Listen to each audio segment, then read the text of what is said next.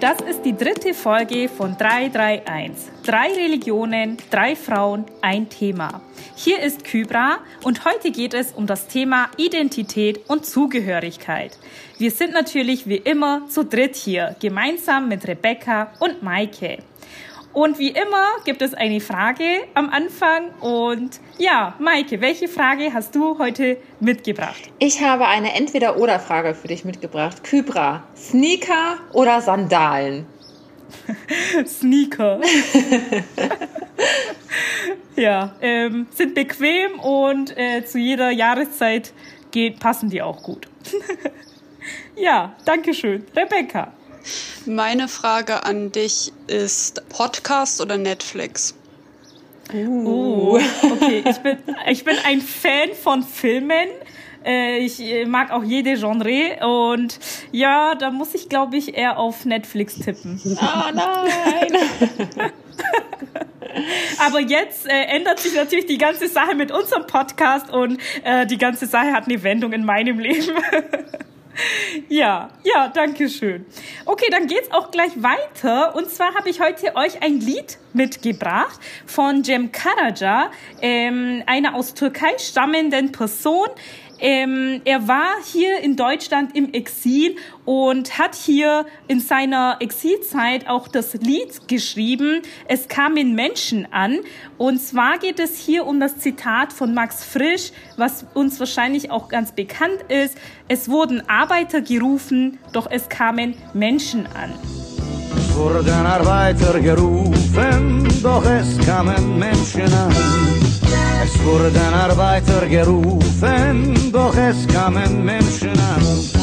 Man brauchte unsere Arbeitskraft, die Kraft, die was am Fließband schafft.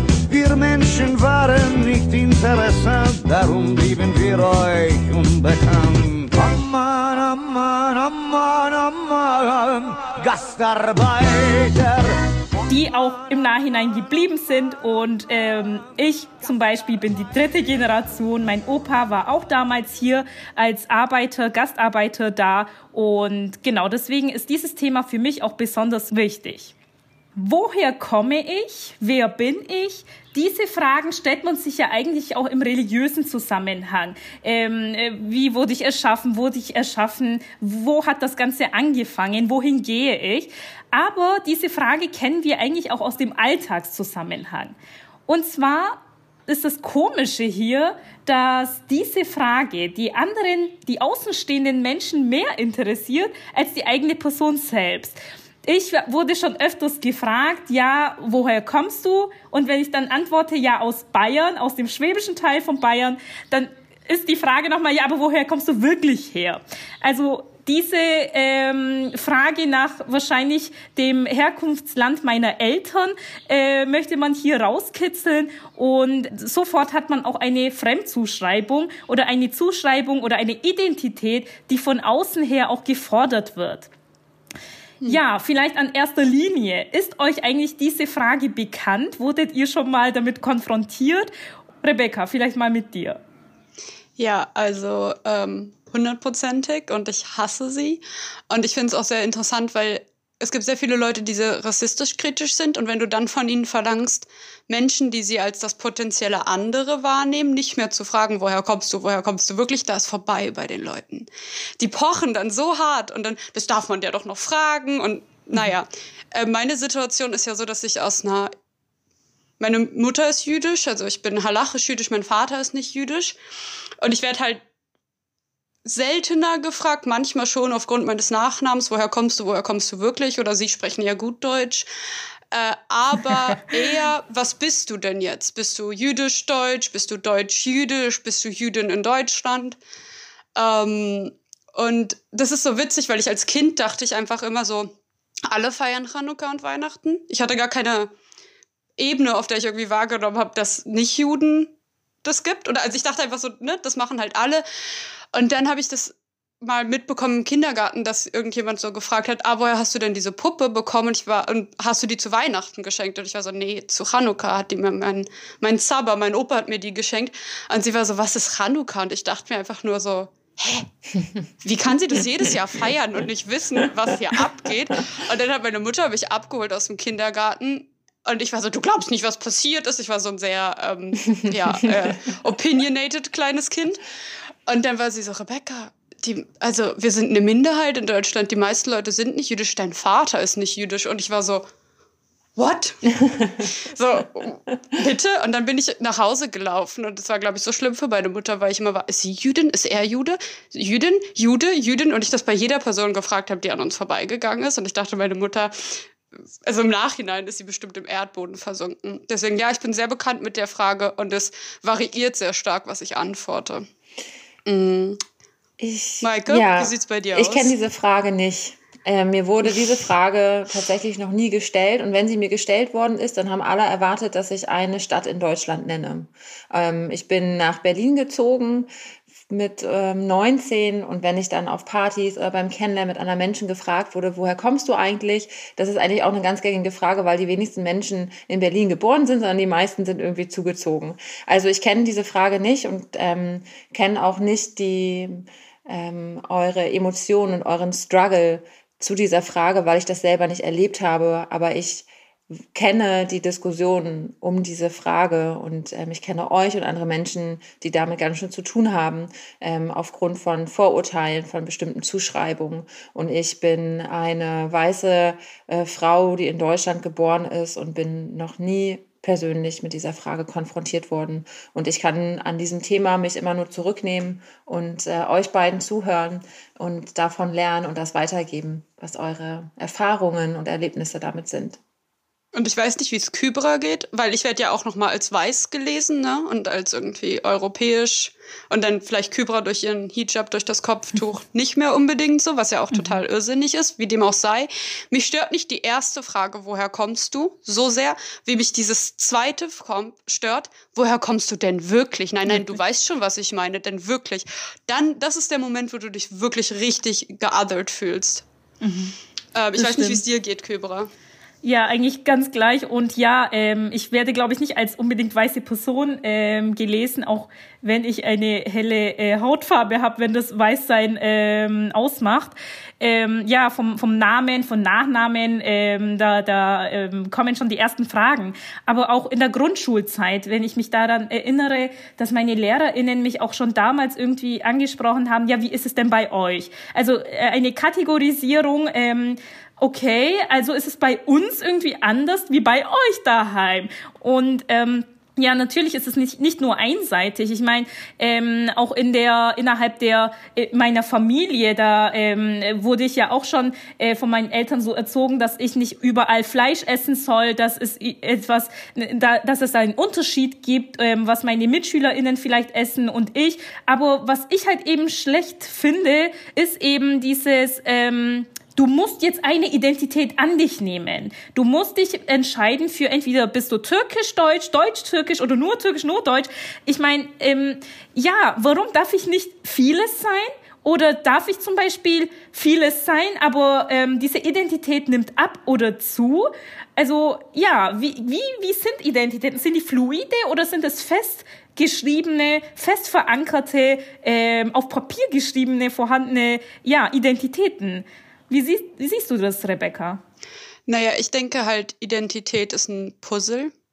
Ähm, mhm. Und wie ich das hierarchisiere, kommt darauf an, wo ich bin, mit wem ich bin, etc. Also in Deutschland ist es ja auch eine andere Debatte, als wenn ich im Ausland bin. Im Ausland bin ich eher die Deutsche zum Beispiel.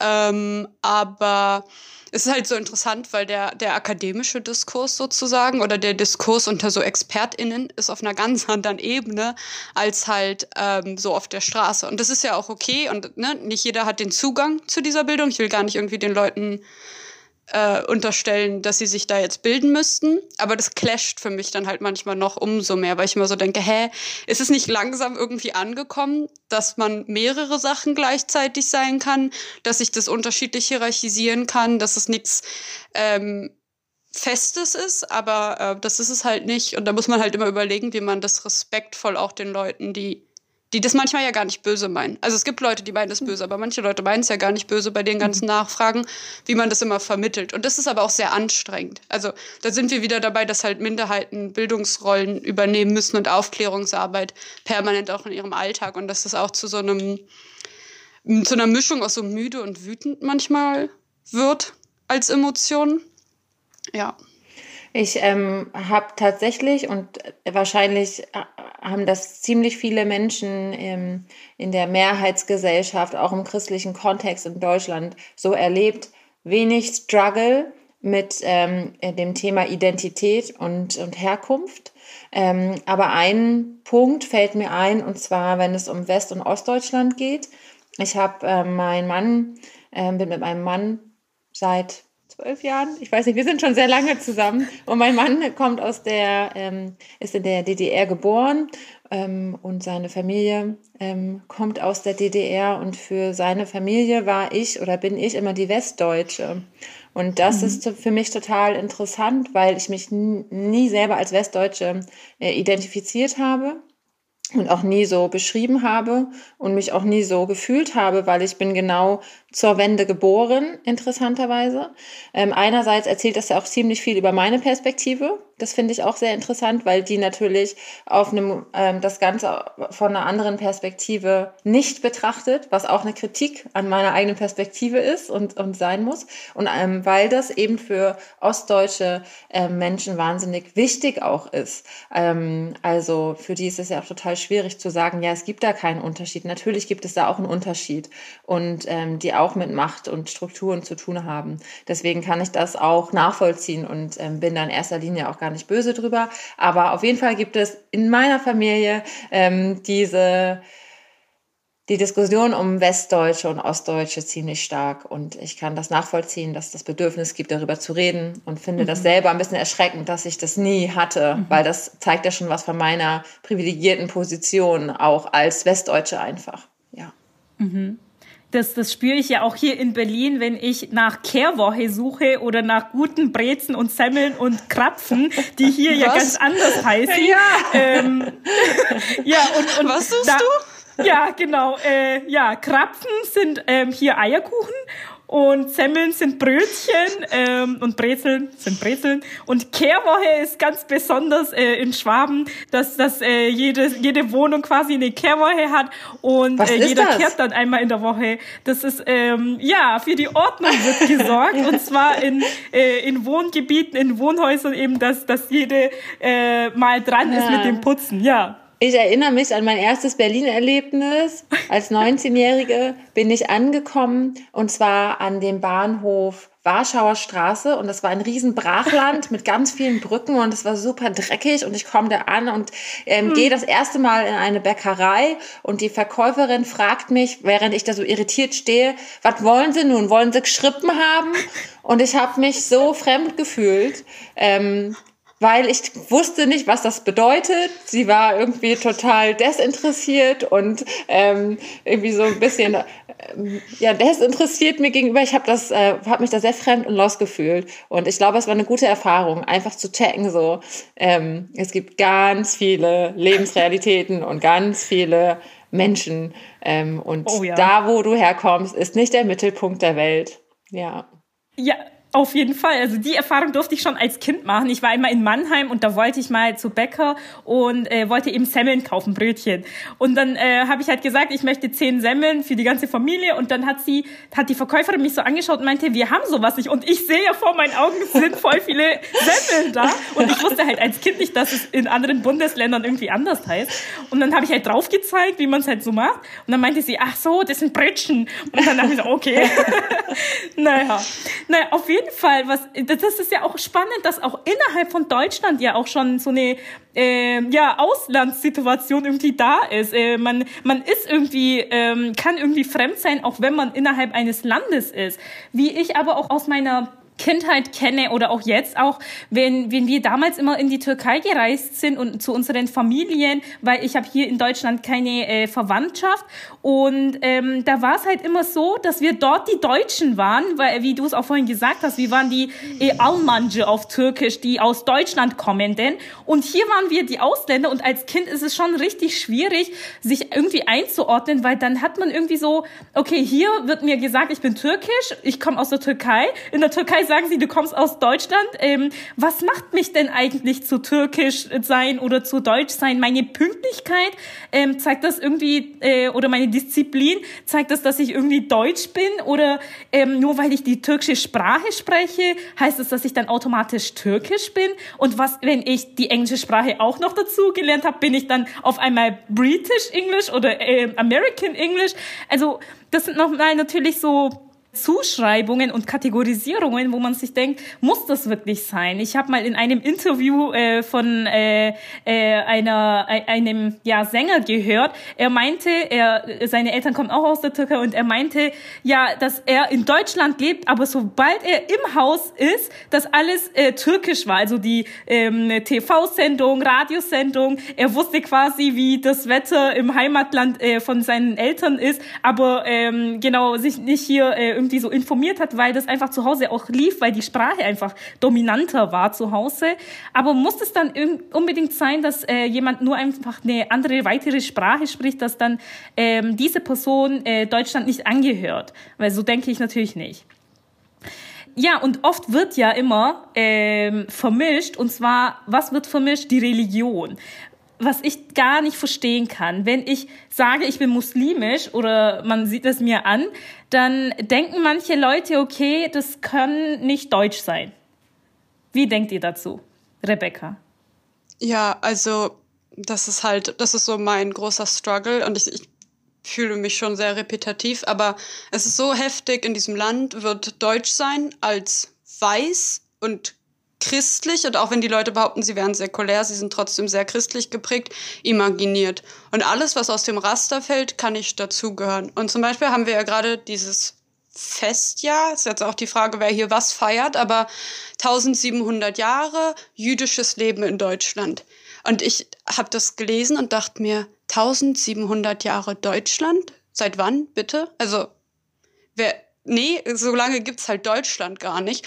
Aber was dieses auch vielleicht unbeabsichtigt, aber dieser Titel, was der ja macht, hört sich auch schon wieder an wie ja die Juden, die haben sich hier reingeschlichen in unsere Gesellschaft. Und ähm, das ist halt so absurd, vor allem wenn wir bedenken, dass Nationalstaaten noch gar nicht so alt sind und dass halt als jüdische Siedlungen hier aufgekommen sind oder also Besiedlungen, ähm, da gab es Deutschland halt nicht. Ne? Mhm. Aber trotzdem, und es ist halt auch meine Familiengeschichte macht es mir halt schwer, auch zu sagen, ja, ich bin Deutsche, weil halt ähm, meine Familie eigentlich sehr, sehr lange schon in Deutschland lebt. Die von meiner Mutter die Seite und ähm, meine Urgroßeltern sehr stark hier eingebunden waren. Also mein Urgroßvater war im Ersten Weltkrieg, der hatte sogar Auszeichnungen als Soldat, der war Anwalt, der die, war in der SPD aktiv als Politiker und, und, und. Und dann hat ihn dieses Land ausgespuckt. Und ich rede nicht gern über den Holocaust und ich will das auch gar, oder die Shoah und ich will das hier auch gar nicht irgendwie. Mhm. Äh, ich habe auch manchmal schon Angst, das zum Thema zu machen, weil sehr viele Deutsche sehr, sehr äh, komisch drauf reagieren, entweder mit so, oh, es tut mir leid und ha und ne, man ist halt auch in so einer komischen Sonderstellung. Deswegen ist es mir auch ganz wichtig zu sagen, die jüdische Community und die muslimische Community machen gleiche Erfahrungen, aber wir werden ja ganz anders hierarchisiert. Und ich habe das Gefühl, wir sind so interne mhm. Fremde mhm. und ihr seid externe Fremde. Weißt du? Also so, du kannst gar nicht Deutsch sein für ganz viele Leute, was total traurig ist. Und ich bin halt, je nachdem, wie es passt gerade ins Narrativ und je nachdem, welcher politischen Richtung du angehörst, werde ich irgendwie vereinnahmt dafür oder halt. Ja, ab, ähm, das also führt ja auch irgendwie zu Rassismus, ja. oder? Maike, was denkst du darüber? Also die Fremdzuschreibung von Identität.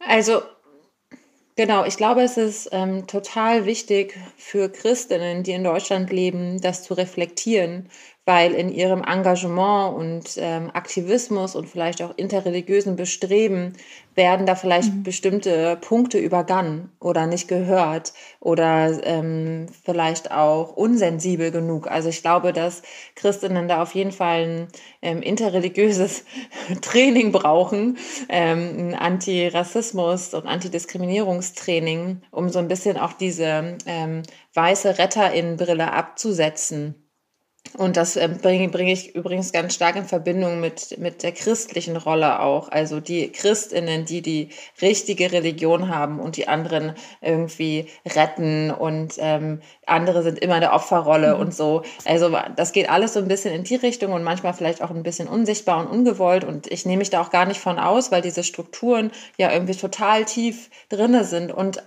und, ähm, und das so schwierig ist, sich davon zu lösen. Und ich glaube, dass das total wichtig ist, darüber nachzudenken und zu lernen und ähm, sich darüber auszutauschen. Und das kann, glaube ich, auch nur in so einem Bereich, in so einem Dialog, wie bei uns zum Beispiel, gelingen, indem man auch ganz ähm, mhm. von sich selbst sagen muss, ich nehme mich da zurück und ich habe die Welt vielleicht auch mhm. ganz lange ganz anders gesehen. Ja.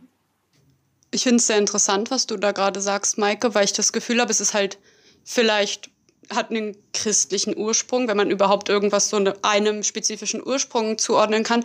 Aber ich sehe das auch ganz oft in feministischen Debatten, die sich ja selber als säkulär verstehen und als nicht religiös, atheistisch, wie auch immer. Und dann aber das Gefühl haben, die Deutungshoheit darüber zu haben, wie andere Frauen sich zum Beispiel emanzipiert zu fühlen mhm. haben und was emanzipiertes Verhalten ist.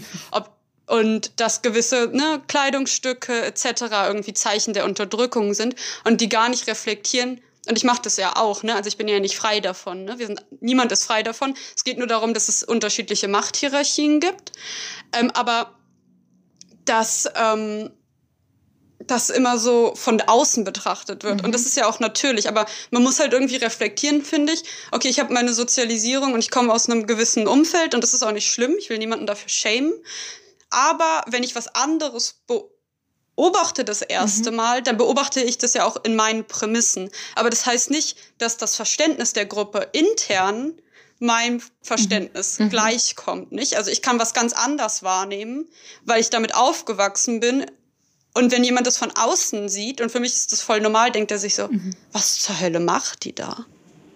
Ich glaube, es hat auch wieder mit Wahrheit zu tun. Wir haben nämlich heute Morgen ja zu dritt auch ein Interview gegeben und kamen so ein bisschen auf den Wahrheitsbegriff. Und ich glaube, es geht auch so ein bisschen in die Richtung.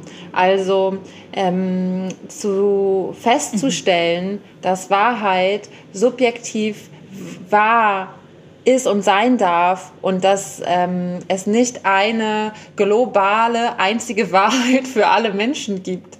Ja, ich glaube, das ist auch ganz wichtig dabei. Auf jeden Fall, da fällt mir einfach der Zitat immer ein äh, von einem muslimischen Gelehrten, Said Nursi heißt er. Und zwar sagt er, jetzt übersetze ich natürlich, ähm, du kannst überzeugt von deinem Weg sein. Ähm, das ist auch recht und gut. Du kannst auch sagen, mein Weg ist der schönste Weg, aber du kannst nicht sagen, mein Weg ist der allerbeste Weg oder der einzig richtigste Weg. Und ich finde, das ist eben wirklich das Wichtige, ähm, zu sagen, okay, ähm, ich kann natürlich überzeugt von meiner äh, Stellung sein, aber auch Raum für andere Wahrheiten lassen. Das ist, glaube ich, ganz wichtig. Wenn wir jetzt zurück zur Identität kommen, kommen. ja. Ähm, ja, das Thema ist natürlich sehr ähm, groß und äh, wenn wir jetzt bei Identität und Religion bleiben, macht denn die Religion was mit meiner Identität oder ähm, hat sie gar keinen Einfluss darauf? Rebecca. Ja, also ich hatte ja schon in der ersten Folge ein bisschen versucht, darüber dazu zu sensibilisieren, dass Judentum keine Religion im rein Glaubenssinn ist, sondern dass es etwas ist, was man Ethnoreligion nennt, äh, weil es ja auch eben diese Leute gibt, die atheistisch sind und jüdisch und die auch einfach zu uns komplett in unsere Community gehören. Meine Familie ist ja auch so, aber es macht trotzdem was mit mir. Und selbst meine sehr säkuläre Familie hat so etwas, was ich äh, gerne News of the Jews nenne, äh, wo dann irgendwie einer reinkommt und ist so, habt ihr gehört, XY ist auch jüdisch. Und das wird dann auch gar nicht so bewertet oder so. Aber das ist dann total wichtig, das irgendwie mal zu, erwähnt zu haben. Oder auch selbst die, ähm, ich habe auch schon das Gefühl, selbst mein Bücherregal ist davon irgendwie nicht frei, weil ich halt, ich hatte letztens ähm, mal eine Unterhaltung und ich fand das so witzig, weil ich über Hannah Arendt geredet habe. Und bei Hannah Arendt ist es eigentlich relativ bekannt. Und dann jemand war so, ah, ich wusste gar nicht, dass die jüdisch ist. Und ich war so, hä? Wer weiß das denn nicht? Weil das halt für uns total, bei uns zu Hause total wichtig war, auch über so, ja, jüdische Leute in der Öffentlichkeit zu sprechen. Und also für mich macht es halt auch viel. Ähm, aber ich habe ja natürlich auch noch eine andere Familie, nicht? Also, aber selbst da, ich, ich weiß nicht, ich bezeichne mich immer als Berlinerin und ich glaube auch mal die, an Anführungszeichen, deutsche Seite in meiner Familie. Wir kommen halt auch nicht auf die Idee, so, da kam niemand auf die Idee zu sagen, ja, wir sind Deutsche, sondern das ist halt immer so, ja, also wir sind Berliner, was ja auch total arrogant ist, aber ja, es, also mein Judentum macht sehr viel mit meiner Identität. Mhm. Und Maike, wie beeinflusst dich dein, dein Christentum in deiner Identität? Ähm, mich hat das sehr wenig beeinflusst. Ich bin zwar getauft und auch konfirmiert worden und die meisten Menschen in meinem Umfeld, mit denen ich auch aufgewachsen bin, waren eher atheistisch, aber irgendwie noch so ein bisschen slightly christlich. Und man kann das nicht leugnen, weil natürlich zu allen Feiertagen gab es Urlaub und alle sind auf den Weihnachtsmarkt gegangen. Das war total klar irgendwie. Ähm, deswegen kann ich nicht sagen, dass ich nicht geprägt wurde, aber eben wenig. Und ich war immer ein bisschen neidisch und fand es immer ein bisschen schade, dass ich nicht so mit christlichen Inhalten konfrontiert worden bin und ähm, nicht so beeinflusst wurde, wie ich es vielleicht gebraucht hätte oder mir jetzt äh, rückblickend gewünscht hätte. Ich war immer ein bisschen neidisch, dass ähm, andere Menschen, die jetzt zum Beispiel in meiner Ausbildung mit mir zusammen zur Fahrerin sind, hatten voll die coole Konfi-Zeit und sind mehrere Male mit ihren Konfis, äh, mit ihrer Konfirmationsgruppe irgendwo hingefahren und haben richtig so spirituelle Erlebnisse auch gemeinsam gehabt in Teesee oder sonst wo. Und das hatte ich nie und das finde ich irgendwie ein bisschen schade. Und ähm, trotzdem ist das jetzt ähm, ein ganz wichtiger Teil meiner Identität geworden. Mhm. Ähm, und zwar hat es mit dem meinem Studium begonnen. Und das ist, glaube ich, auch am Ende gut so, wie es jetzt gelaufen ist. Ja, aber auf jeden Fall hat es mich in meinem jungen Erwachsenensein sehr geprägt und sehr mhm. ähm, beeinflusst. Ich, ich finde, ich stecke noch an dem Beispiel von Rebecca ganz am Anfang, am Puzzlebeispiel. Ähm, ich gebe dir da auf jeden Fall total recht, dass ich als Mensch, ich als Kybra bin, bestehe irgendwie auf, aus verschiedenen Puzzleteilen, die sich auch ähm, je nach Zeit ändern können. Ähm, ein, ein Puzzleteil noch dazukommen kann, eins wieder wegfallen kann und das ist auch ganz normal. Und bei der Religion ähm, finde ich, was, was da nochmal sehr stark zu spüren ist, ist die Zugehörigkeit. Man fühlt sich ja ähm, zugehörig und auch wohl aufgehoben und ähm, da fällt natürlich auch der Begriff äh, beheimatet sein äh, nochmal auf. Und ähm, hier finde ich es eben wichtig zu betonen, diese Heimat, diese Art von beheimatet sein ist nicht eine geografische Heimat, sondern eine Zugehörigkeit, äh, ja Bindung auch irgendwo. Und dieses ähm, dieses Gefühl ist natürlich sehr stark. Und ich finde, deswegen kann man auch davon sprechen, im Glauben beheimatet zu sein. Und wenn ich dann quasi egal wo ich bin, in Alaska, in Russland, in Deutschland, in der Türkei, irgendwo, ähm, wenn ich eben diese Beheimatung äh, dabei habe vom Glauben, dann ähm, sollte ich mich eigentlich natürlich überall wohlfühlen. Und da muss natürlich aber auch die, das Gegenspiel von meinen Mitmenschen natürlich auch da sein, dass ich mich auch wohlfühle. Also wohlfühlen und wohlfühlen lassen ist ähm, sehr wichtig. Seht ihr das eigentlich auch so, dass man im Glauben beheimatet wird? Maike, vielleicht mal diesmal mit dir zuerst. Ja, auf jeden Fall. Und meine Beheimatung hat dann eben erst sehr spät angefangen, aber ich glaube, dass es ähm, gar nicht so untypisch ist. Ich glaube, dass viele Menschen im Laufe ihres Lebens vielleicht auch sich näher zur Religion entwickeln. Also man kann ja auch ähm, sehr traditionell ähm, aufwachsen und das vielleicht erst in einem jungen Erwachsenenalter oder im Erwachsenenalter reflektieren und sich da neu finden und auch positionieren. Und auch andersrum. Also es gibt ja auch Menschen, die im Laufe ihres Lebens ähm, sich von der Religion, von ihrer Religion verabschieden. Ähm, oder äh, gibt es ganz viele unterschiedliche Formen, Arten und Weisen. Die man gar nicht so pauschal sagen kann. Aber ich würde auf jeden Fall jetzt sagen, ich fühle mich beheimatet in meiner Religion und ich fühle mich verbunden mit vielen Christinnen und, und das finde ich so wahnsinnig stark, wenn ich im Gottesdienst sitze und ich weiß, ähm, ganz viele Christinnen auf dieser Welt beten das Vaterunser gemeinsam ähm, oder zu einem bestimmten Feiertag.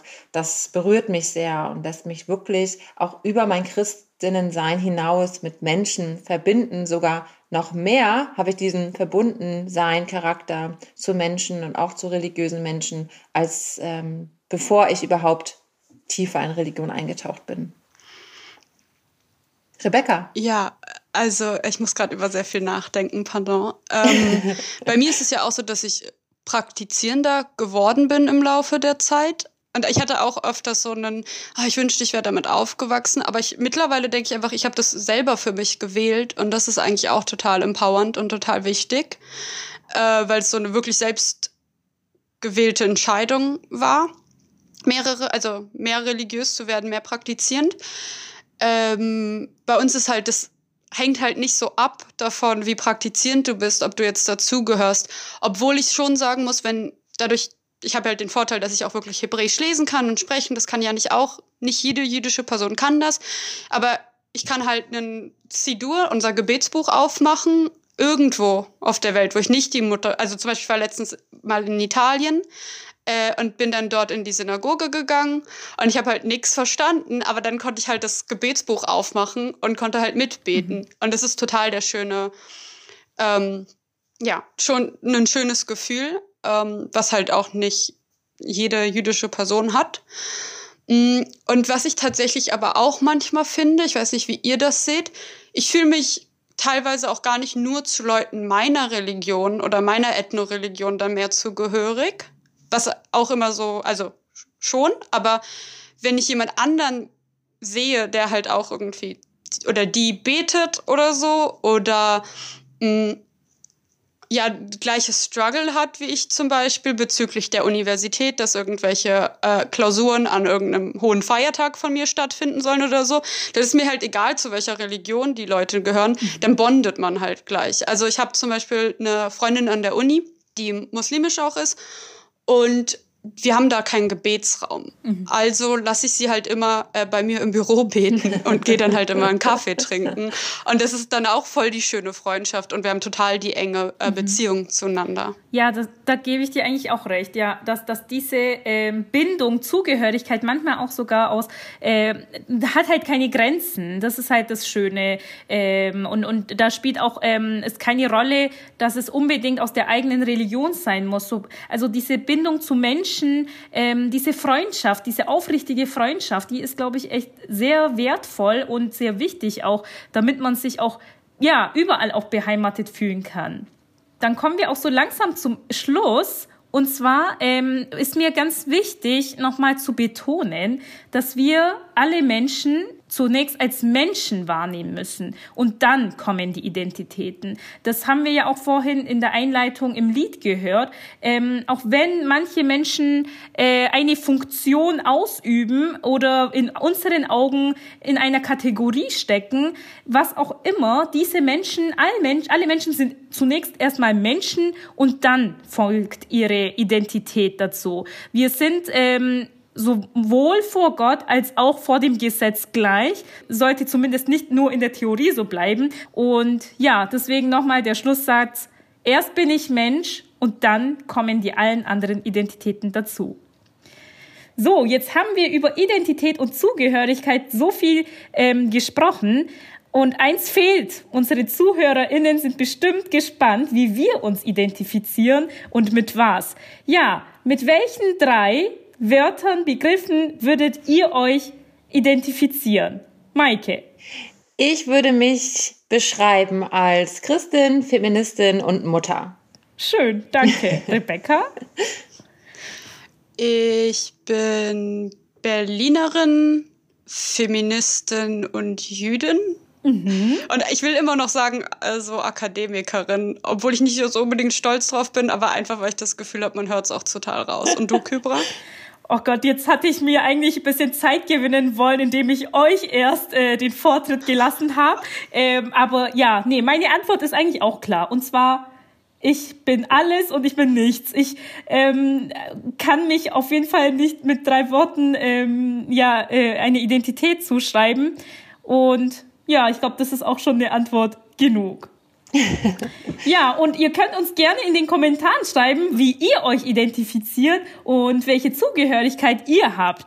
Ja, und das war's dann auch schon mit der dritten Folge von 331, drei Frauen, drei Religionen, ein Thema. Und in zwei Wochen seid gespannt auf unser neues Thema. Und bis dahin könnt ihr ja, falls ihr es noch nicht gemacht habt, die erste und zweite Folge euch nochmal anhören. Vielen Dank fürs Zuhören.